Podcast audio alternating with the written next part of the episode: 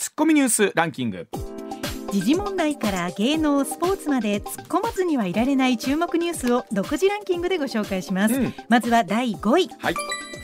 テニスの四大大会の全豪オープンが今日開幕します。女子シングルスで2年連続3回目の優勝を目指す大坂なおみは、はい、今日の1回戦に出場します、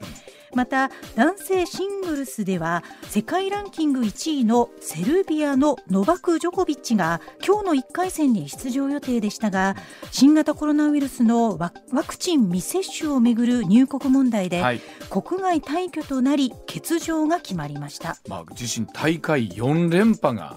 かかっているという中でもありましたし、うんはい、まあもうちょっとなんとかねね、えー、それぞれ行く前とか含めてならんかったもんなのかというのももありますけれども これあの私も今新聞で知ったんですが、はい、一度オーストラリアって入国ビザを取り消されると、ええ、3年間次、えー、申請できないということだ。そうなので、まあ、この辺りも含めてね、はい、どうなっていくのかということなんですが、まあ、本当スポーツイベントをねこの例えばワクチン接種が義務化されているものとそうでないものと含めてね世界的にいろんな基準がありますので、はい、今後本当こういうのをねどういうふうに整理されていくのかということになってくると思いますよね。はい、続いて第4位大学入学共通テストは昨日2日間の日程を終えました、うん。会場では新型コロナの感染対策が徹底され東京大学前での事件を受けて警備が強化されました、はい、また逮捕された男子高校生が事前に現場周辺を下見していたとみられることが分かりました、うん、警視庁は男子高校生が事前に下見をした上で計画的に犯行に及んだとみて捜査しています。まあ、もちろん怪我をされた方のねご無事をお祈りするとともにですねまあ特にやっぱり、はい、えいちゃんもそうだと思いますがが、ええ、受験生抱えてると心のケアというかね。ただでさえ精神状態が不安定な中で受けてるのにね。うん、であの近畿ではですね、えー、この土曜日日曜日、はい、ね、え特に中学入試の統一テストの日ということで電車乗ってると明らかに、はい、その行き帰りだろうなという親子連れの方を見るにつけ、うちも経験者として、えー、ほんまにご苦労様ですと。本当にね。ねあの受験生の皆さんにとっては一番不安な、はい、どうでしょうここから2か月ということになりますので。もうこんなこと繰り返さないと思ってあの受けた方がいいです、いや本当にそうだと思います、ね、またこんなことあると思ったらね、はい、受けられないから、うん、ね。はい、はい、続いて第3位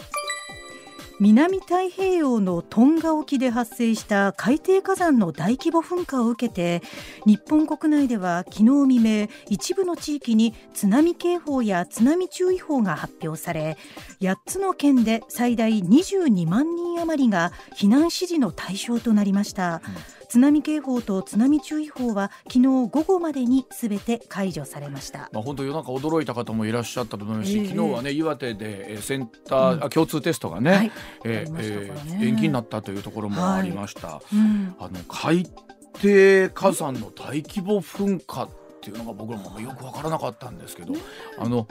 トンガでのね被害の状況というのは全くもって入ってこないというのがちょっと怖いなというふうに思っておりまして。はい、えー、では続いていきましょうか。はい。続いて第2位は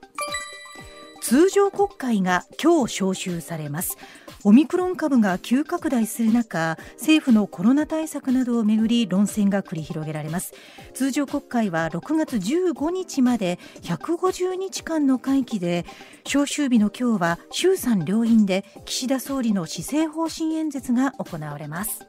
ツッコミ。さあ本当に岸田政権の今後ということも含めてですね大きくまあいろんなことで行われることになります通常国会なんですけれども、はい、さあこの後高橋さんにですね、まあ、争点であるとか、この国会の運営一体どういうふうになっているのか改めてお話をお伺いしていきたいと思います。はい、続いて1位は1995年に6434人が亡くなった阪神・淡路大震災は今日で発生から27年となりました新型コロナウイルスの影響で去年に続き一部の追悼行事が中止縮小される中兵庫県内では昨日各地でマスク姿の人々が行事の準備を進め追悼のろうそくに火を灯しました。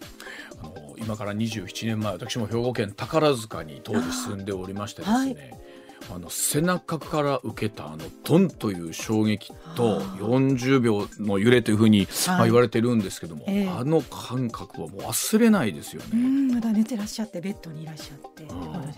あの、うん、おそらく震度6強今で言うと、はい、あるいは震度7というところなんですが体感ではもうなんかもうもう全然わかんないぐらいですけどもね。まあ、あのそういったあの記憶だったりとか思いみたいなのをまたね、はい、どういうふうな形で語り継いでいくのかというのを改めて今度は残った我々の大きな使命なんだろうなということも考えさせられる一日でございます。はい、はい、ではコマーシャルの後高橋由さんの登場でございます。はい。上泉雄一のエーナー MBS ラジオがお送りしています。さあ時刻6時20分回りました、はい、ここからは高橋洋一さんでございます。高橋さんおはようございます。おはようございます、はい、よろしくお願いいたします。はい、よろしくお願いします。はい、ではまずはこちらからです、はい、さあ今日から通常国会。高橋さんの注目ポイントを伺いますさあ通常国会今日召集ということで会期150日間の6月15日までです、え延長がなければあ参議院選挙の投票日は7月10日の見通しというふうに言われております。さあ今日からの国会で岸田総理による初めての施政方針演説が行われまして、あさってからは各党の代表質問が行われるというところですがさあ改めてまず高橋さん今回の国会で注目されているポイント、うでしょうか、はい、何でしょう、うん恐ろしいほどなんか法案が出ないですねっていう、それがポイントですね。あの、58本今想定されてるということなんですけれども。すごい少ないですね。少ないんですか。ええー、あの、普通に考えたってあれですよね、あの、予算関連法案っていうのがあってね、はい、えっ、と、そういうのっていうのは、まあ、非切れ法案とか言うんですけどね、うん、あの、いろんな、えっ、ー、と、税制の措置なんかは、大体2年って決まってるのが多いんで、はい、それを延長するっていう本は必ず何個かあるんですよね。なるほど。かなり。はい、ええ、うんうん、で、それはもうなんかもうものすごい決史的な話ですから、うん、で、えー、っと、なんか50何本とか言うと、えー、そんな少ないのってそんな感じですね。これはほほほとんどないって感じね。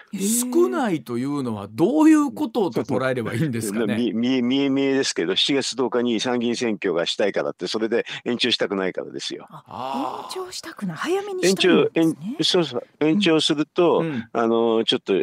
ー、とひ日取りがひずれるでしょ。うん、だからそこがあのもうえっと、全く延長しないって、だから予算終わった後っていうのは、うん、えっと、3月に終わっちゃうんですけどね、うん、4月以降はほとんど法案がないから、もうやることがなくなるって感じがしますね。これは与野党ともにという感じなんですか？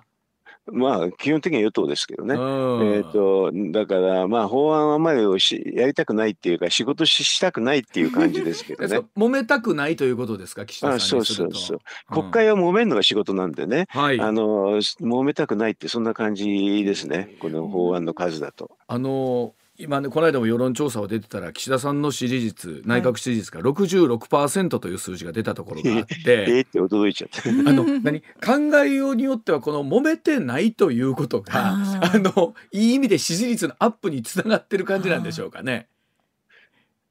ももしそうですとね、全く報道し報道がきちんとされてないってことですね。ももっとしっかりとチェックをしていかないといけないんじゃないかと。だって、うん、コロナ対策だって全く何もしてないっていう感じですけどね。うん。あのそれこそ先週高橋さんにお伺いいたしましたけれども例えばその2類相当をね、はい、5類相当に引き下げるっていう話にしても、はい、えー、いう実は責任取ってくれないんじゃないかっていうところをおっしゃってましたよね。えっと、うん、やるべきなんですけどね。もう、うん、あのえっと私立とかかなり低いのが分かってるんで、うん。うん、やるやるべきなんですね。今の状況のままですとね、えっとまあ2類なんていうのはかなりあの私立高いね。高くて非常に危険な状態、うん、あの状況のあのウイルスの話なんですけどね、うん、そう全くそうじゃなくなってますからね、そうじゃなくなってるにもかかわらずすごい、あのえー、と危ないっていうね、あの状況で全部保健所で届け出て入院させるなんてやってると、それはもう普通の風邪でそれやったらもうパンクするに決まってますからね。えー、まああの実態見えないというところあってこれまたすみませんまた後ほどもうちょっとだけ詳しくお伺いをしていきたいと思うんですけれども、はい、さあそんな中でですね、ええ、あのー、高橋さんね、えー岸田総理が今日施政方針演説というのを冒頭なさいますけれども、はい。うん、あの、はい、改めてこの臨時国会で総理に就任すると決まった時に所信表明演説というのはありますけれども、うん、えー、所信と姿勢は違いますけど、ね、これどざっくりどういうふうに僕ら理解したらいいんですか、うん、とざっくり言うと,、えーと、施政方針演説っていうのは、はい、あのまあいや何をやるかって話なあのこれから1年間っていう話ですからね、うん、まあ、あの官僚がほとんど用意しますよ。はあ、はいはい、え。うんあの各種それぞれこれこれを書いてくれこれを書いてくれって短冊みたく2行ぐらいなんですけどね。それがすごくたくさん集まってくるからまああの役人の中では短冊とかいう言い方をしてますけどね。ということは相場な的な感じになるわけですか？それはしょうがないですね。いろんな省庁がみんなやってくるから。うん、あれやってくれこれやってくれ。もちろん施政方針もそういう性格はあ初心もね、うん、それは性格はなくはないんですけれど、うん、でも初心っていうのは総理になった後とかそういう時なんでね、あのどちらかというとあれですよね。あの総理のところろで自由に書けるんですよ。これあの例えばねおっしゃった所信表明、総理に就任した時の所信表明なんかは、ご自身でさすがに書き書きはったりするんですか？書かないですよ。それはだから周りのスタッフが書くんですけれど書いてその時にこんなんでどうでっかと。うん、もちろんもちろん。あの、だから、本当に思いがあるところはちょっとしかな、あの、総理がね、筆入れるのは本当何行かっていうレベルですけどね。はあ、これあの、姿勢それは、うん、そこが書けるか書けないかで、姿勢方針なんかまずないですよ、何も。姿勢方針とかは、こう、できた後って、総理とかやっぱり練習しはるんですか？もちろんもちろん。あの、やっぱりつっかえちゃいけないから、何何回も何回も練習しますよ。練習なんですね。練習しはるんですね。書き換えじゃなくて。そう、書き換え、あの、だからもう、書き換えてる人、人もいますけれど、うん、まあほとんど書き換えないで練習するって、うん、まあアナウンサーと基本的に同じです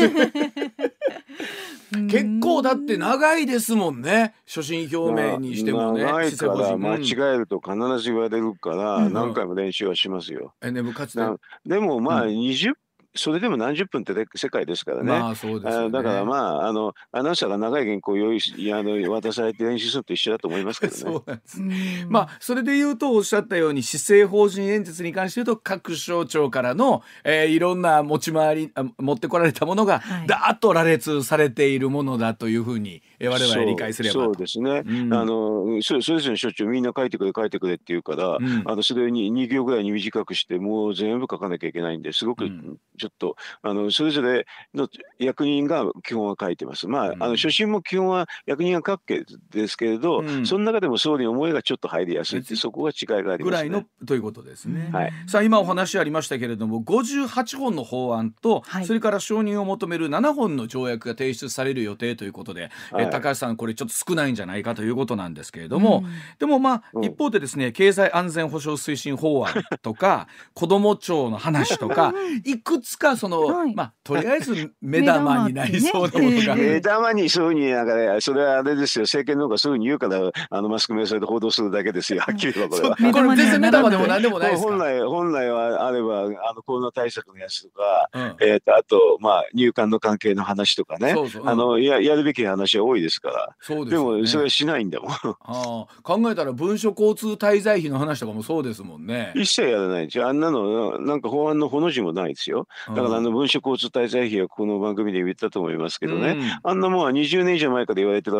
話なのに何もしないんですよ。はあそんならもう、何もう高橋さんにすれば見どころなしですか今回は。ないですよこんなもん。すごい楽 楽な楽な法案ですよ。あのさっきのあの経済安全保障だってほんのちょこっとあの特許のところを直すとかねすんごい、うん、もうものすごい簡単な法法案ですから。ということはもう与野党ともになんかもうシャンシャンな国会のイメージっていうふうに見ていいんですかこれはもう。シャンシャンっていうか、うん、あの問題がないやつしか出してないですよね。はあ。これはということは誰に責任があるんですか？やっぱり与党の与党に決まってますよ。与党が法案を出さないんだから。だからだからコロナ対策したくないんじゃないですか？うん。まあ、えー、じゃあコロナ対策行く前にちょっと一つだけお聞きしたいのは、はい、あの岸田さんがねこの財政の再建という中で、うん、財政健全化推進本部はい、この中で、えー、例えば本部長を額賀さんにして最高顧問に麻生さん迎えて、うん、財政を再建派したいという岸田さんのグループと、はい、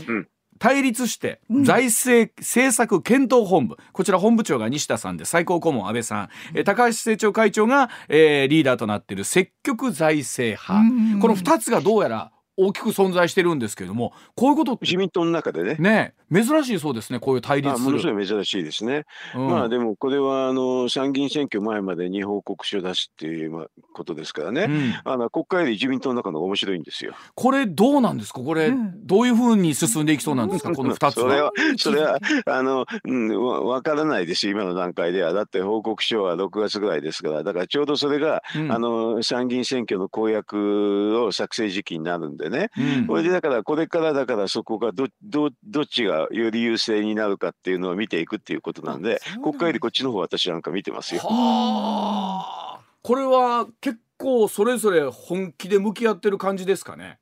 まあ2つ作っちゃってますからね、ねあの要するにファイティングポーズを取っちゃったんで、うん、もうファイトはあるでしょう。おこれどっち勝ちそうなんですか？だからわからないですよ。そういうのは、うん、そういうのはね、あのなんかあのわかんないすごく先の話ですから分かんないです。はっきり言えば。だからあれでしょ、うん、この3えー、っと3月いっぱいまではあんまり勝負ないんでしょうけど4月ぐらいからあるんじゃないですか？あのそれこそ岸田さんの方が まああ進めている財政再建派の方は、うん、えー、まあ言ったらしっかりとですね、えー、税収と、はい、えー、それからね支出とバランス取ってというところですよね。まあなんならそこに増税まで見越してと、まあ、私的に言うと、うん、まあほとんど会計の分かんない人がやってるから。うん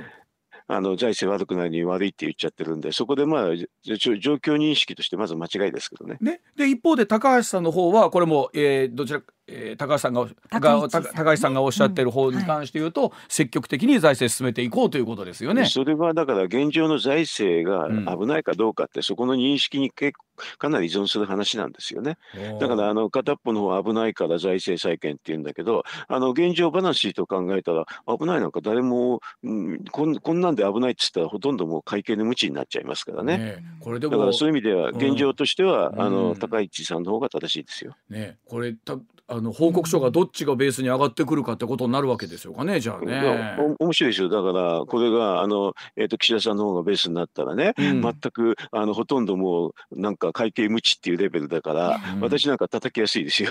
これでも一方で例えば安倍さんと麻生さんがそれぞれのに入ってるということですから、はいはい、これもまあまあな色分けですよねしっかりまあもちろんもちろん。だからあのそういう意味では面白い面白いって言えば政治的に面白いしね、うん、それであとあの内容的にも面白いですよ。だからこんななああのアホな答えをね、どういうどういうふうに出すのかなというふうにも思うし、うん、でも政治っていうのは時々そういうこともありますからね。だから私なんかそっちをあの着目注目してますよね。だから国会の云々というよりもこちらの財政再建推進本部の対立の方がどっちが勝つのかというのが今のところ夏まで参議院選挙にすごくあの影響がありますからね、ね、公約がどうなるかに違うよるあの公約がどうなるかっていうのを結構左右しますんでね。でもう一つあの岸田さんさんはバイデンさんといつ会えるんですかね？全く本当にこれ過去の歴代政権でこんなんないですね。えっ、ー、と普通1か月ありますからね。これもう3か月以上会えないってもう信じられないですね。これ国会の期間中ってのはさすがに無理ですもんね。いやでも会うっつったら会いに行きますよ絶対に。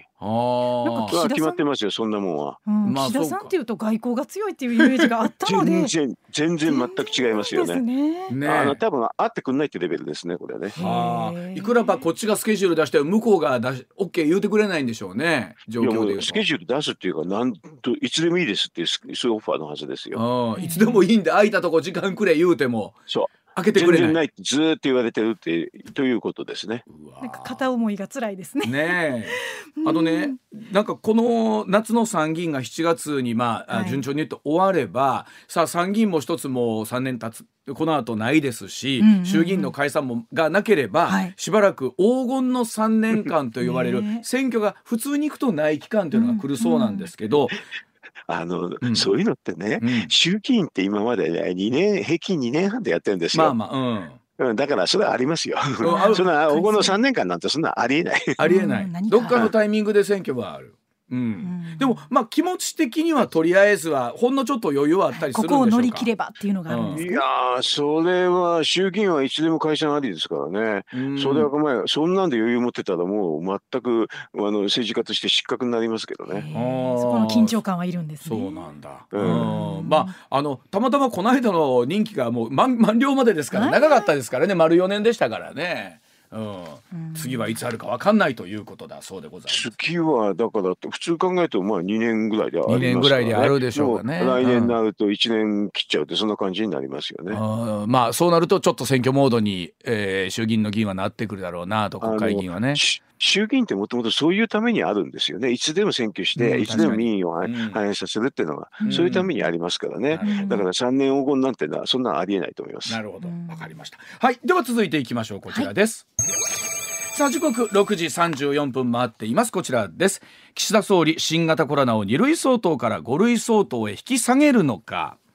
さあ先ほども少しありましたけれどももう少し詳しく聞いていきたいと思いますけれども、はい、さあ昨日でですね、えー、感染者の方があ全国で2万5658人重症者の方が235人死者の発表はありませんでした。まあそんな中でですね東京都の小池知事先週木曜日新型コロナの感染法上の分類について2類相当の現状から5類相当に引き下げることを検討すべきという認識。さらには日本維新の会の松井代表も、えー専門家と協議すべきだということなんですよね、え岸田総理は先週の木曜日は、え現実的ではないというお話もしていたんですけれどもさあ今度は具体的に保健所を含めて経済活動の停滞等々懸念されるところもございます、うん、高橋さんにある改めてこの辺りお話を聞いていきたいと思います、はい、さあ高橋さんでも状況を見てるとこれ先ほど少しありましたけれどもやらやるんでしょうか？やらないんであのやるべきなんだけど、多分もう時期を失しちゃったんでやれないって、そういうふうなことを先週私申し上げたんですけどね、はい、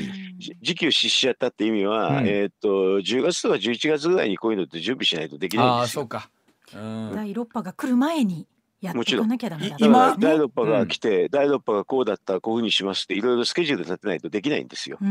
だからもうはっきり言ってもう仕事のできない人っていつもこんな感じで、ね、なんか、うん、怒ってからいろいろ考えるって人なんですよねすごく。あのどうなんですか？例えば今日仮に何かも下げますみたいな話になってここ近々になったとしてもそんな状況変わんないんですか？だって、あの、えー、っと、まん延防止措置を2類を前提としてやってますからね、うん、少なくともまん延防止措置やってる時はできないですよね。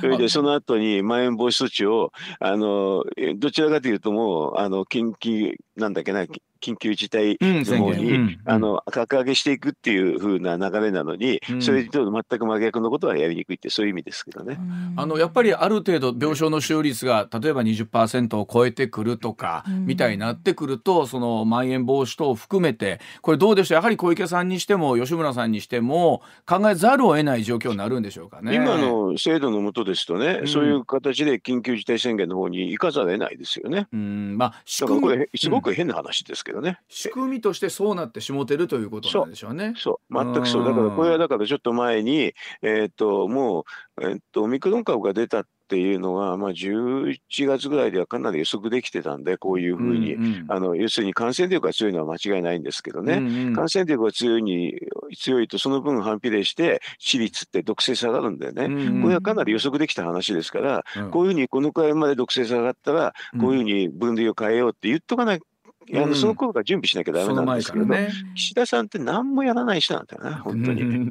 あの高橋さんの予想の中では、この今、感染者の方のピークっていうのは、どのあたりというふうに見てらっしゃるんですか、はい、えー、っと、多分ここの1か月ぐらいの間でピークは迎えるような気がしますけどね、それで、でもそれ10万人ぐらいの数字ですから。10万人まで出る、1日10万人出ますか？えー、それ普通に考えると、そういうふうに、あの海外の例見てると、そういうふうに予測しちゃうのが普通なんですけどね。そうするでも、致率って多分0.2 0から0.1ぐらいですから、うん、こんなのインフルエンザと、でインフルエンザって0.1なんでね、うん、ほとんど変わんないですよ。これ海外ではもうすでに例えばピークアウトしてるというところもありますもんね。イギリスとかあのアメリカとか含めてね。あの南アフリカ一番初めなんですけどね。あの多分ピークアウトしてるからあのそこのデータ見れば私立も高くないってすぐ分かりますけどね。あのどうやらこのオミクロンはバーッと広がって、はい、一気に広が一気に広がって一気に就職収束するようなということなんでしょうねこれに関してはね。そういう予測っていうのはすごい前に簡単にできるんでね。うん。まあだから11月ぐらい、うん、10月とか11月に準備しとかなきゃできませんよって言ったんですけど、うん、ねこれまあまた今日も息子して出てましたけれども新しい飲み薬がね、はい、ファイザーから出るかもしれないとかっていうことを出るということを考えると、はい、まあどうなんでしょうか。例えばこの第6波みたいなもので、うん、一つ高橋さん、えー、一つ大きな波を越えていくのか。うん、多分6波の後7波があるかないかで、うん、あのあと普通の風邪ともう区別つかなくなるっていうのは普通の予想です。うん、あの例えばまあ楽観的なこと言えないですけどその、はい、まあ収束するということを考えた時にね、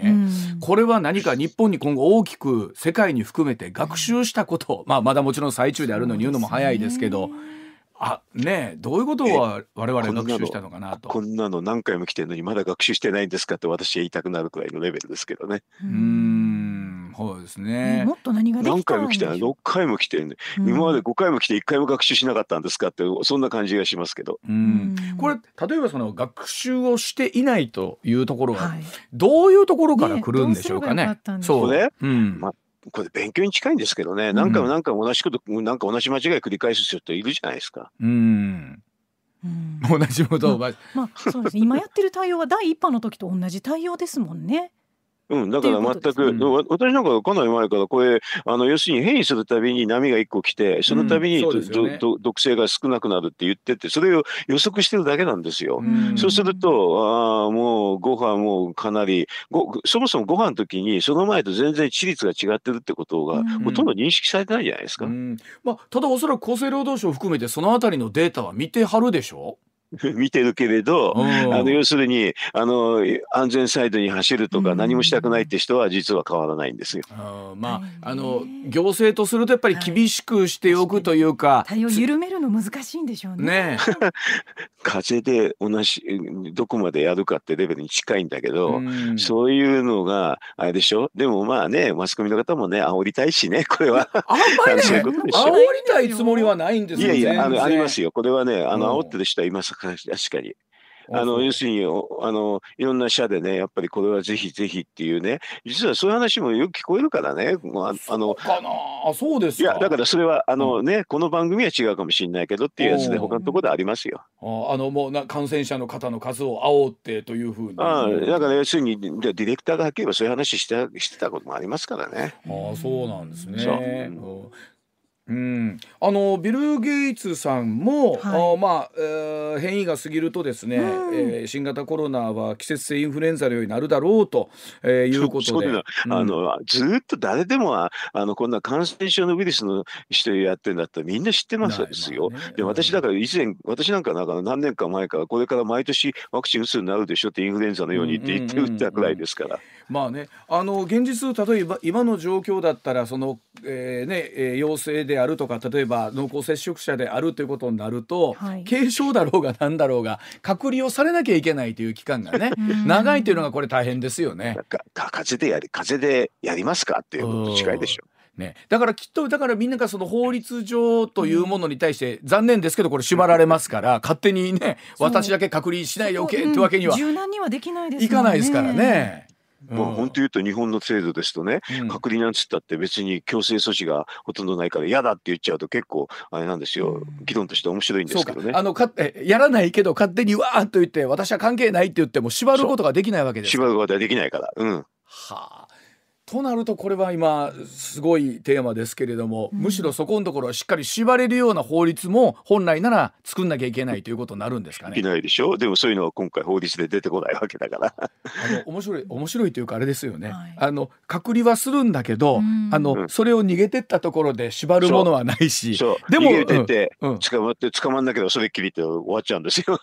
だから海外とかの方がその意味ではもっとそこをしっかりと縛る試験を制限する法律があるということなんですよね。それは当たり前でしょうやっぱり。何か以上ちゃんとあの逃げた時にどういうふうにして対処するかってななきゃダメじゃないですか。だからなんでしょうこの縛るところと緩めるところとのバランスみたいなところになるんですよねそうやって思うとね。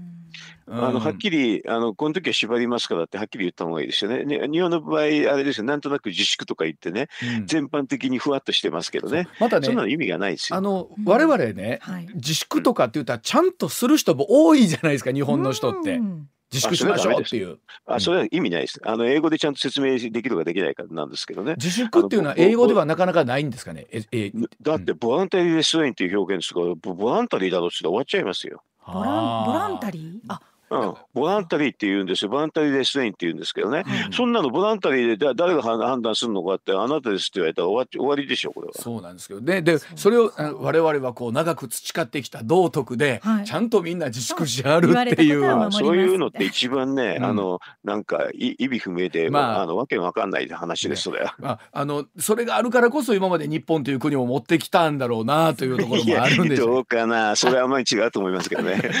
はい、えー、ではコマーシャルの後もう少しお話し続けてまいります、はい、6時44分です。上泉雄一のエーナー MBS ラジオがお送りしています。時刻6時53分に間もなくなります。続いて高橋さんにお伺いする話題こちらでございます。さあ東証再編で日本の株価は上がるんでしょうか。さあ東京証券取引所先週火曜日4月に実施する株式市場の再編後の全上場企業の所属先を公表いたしまして実質最上位のプライムには1841社が上場することになりました。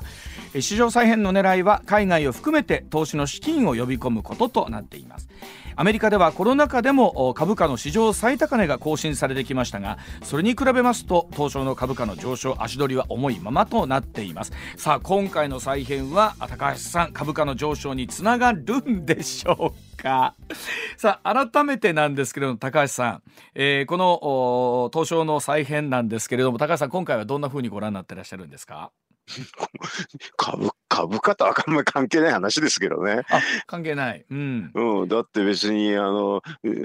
ちょっと入れ替えただけ入れ替えるっていうかね、あの1軍2軍3軍作るっていう話ですから1軍2軍3軍作ったって別にあれですよね、うん、あのそれで従来とあまり変わらないですからね。このあのなんか切り割り方あの、ね、なんていうかな。今まであったいろんなその上場してる会社を、まあ、あの大きく3つのグループに分けてそのいわゆる1軍と言われるプライムというところには まあ、うん、有料な、まあ、より有料な会社をという。うん。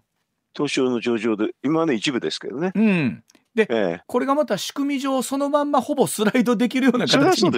なってるんですってね。やっぱりだって1軍2軍3軍って今までもあったやつだけど、うん、それをねあのちょっとだから3軍がちょっとたくさんあったんだけどちょっとまとめたってだけですからね。ねということは大きくはあんまり変わってない感じですか？高橋さんご覧になると。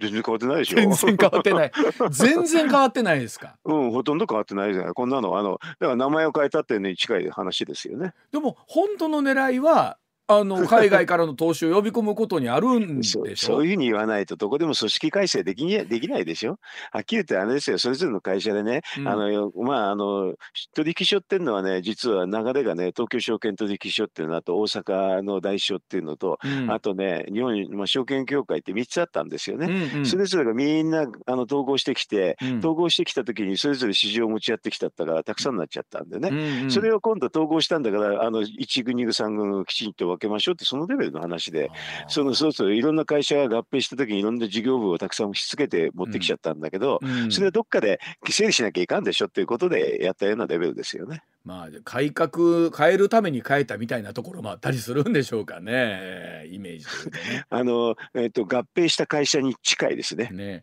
あのそれこそねこの間から驚いてたんですけれども例えばアメリカのアップルとかの時価総額っていうのがいわゆる東証一部のですねその利益の半分とかっていうといかにあの海外のマーケット特にアメリカのマーケットなら大きくてあの天下のトヨタ自動車でも世界ランクでは29位なんですもんね。そうそう全然大きくないですよね。だからあのそっちの方があの深刻な問題だと思いますけどね。うん、これあの何が違うんですか？こんなに株価のに大きな差が出るっていうのっていううん。あのそれが分かっったら苦労ないんですけれど。ないけども。えー、っとちょっとでも歴史を振り返ってみると30年ぐらい前は結構大きかったんでね。そうですよね。この30年間だから日本経済がほとんど成長しなかったって事実があるわけでね、うん、だからそれが成長しなかったっていうそういう環境があったのは事実なんでそれで企業も成長しなかったっていうふうに読むんじゃないですか？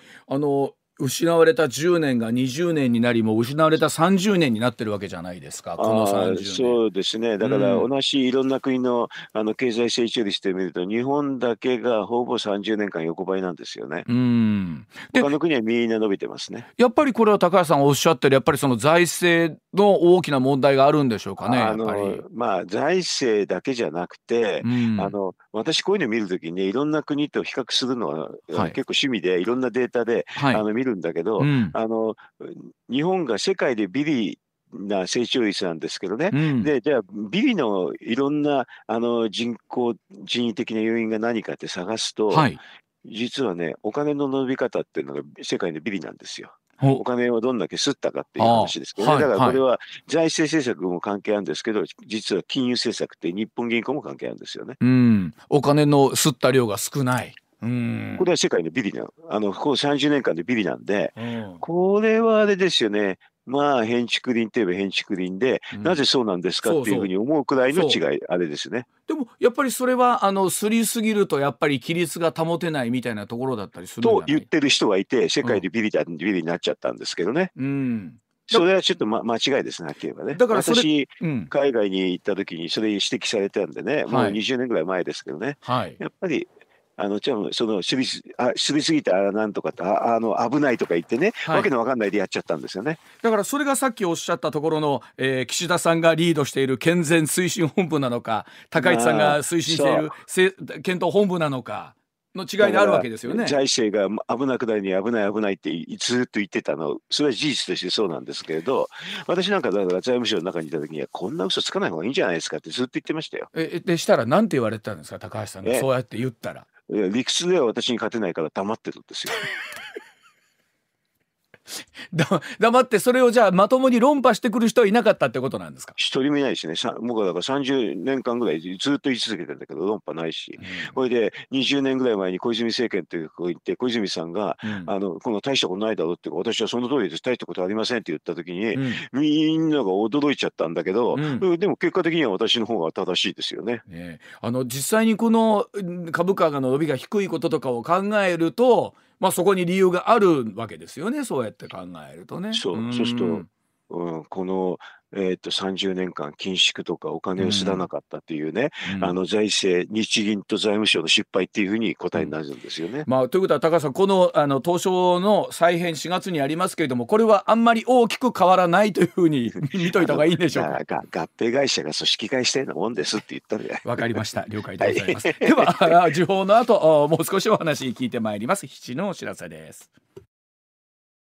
高橋さんあの最後にもう一つ簡単にねあの、ヤフーとか LINE メルカリがですね社員の居住地を全国にまあ拡大するという話ありましたけれども、これどうでしょう、日本にどんな形でこう馴染んでくるんでしょうかね？と思いながらこのニュース見てたんですけどもね。うんあまあ、テレワークなんかが多くなってきたんでね、大体だからそれにあの合う企業はそこにシフトしていくんじゃないですか、うん、実際高橋さんでも今これ僕らもテレワークでやっていただいてるような感じですよね この番組ね。そうですよ。ねでもでも皆さんはあれでしょ？スタジオに来て僕らスタジオ来てますけど。うん、あのだから私なんか実は、うん、あの大学の授業もほとんどテレワークなんでね、こういうの全然平気なんですけどね。はあ、でもどうなんでしょうね。やっぱりそういうの多くなってくるんでしょうかね今後。前より多くなってきて以前は、私なんかだから大学の授業をテレワークって言ってたら、いや授業ちゃんと教室来てやってくださいって言われましたけどね、今はねあのテレワークみたく家でやって、それでさらに言うと、うん、家であの録画してね、それを流してても別にそれでいいですって言われてますから。進みましたよね。随分進んで、うん、楽になりましたよ、だからかなり。そうやって思うと、例えばその海外の伸びてる会社とかっていうのは、そのあたりをすごい柔軟にやってらっしゃったりするんでしょうかね。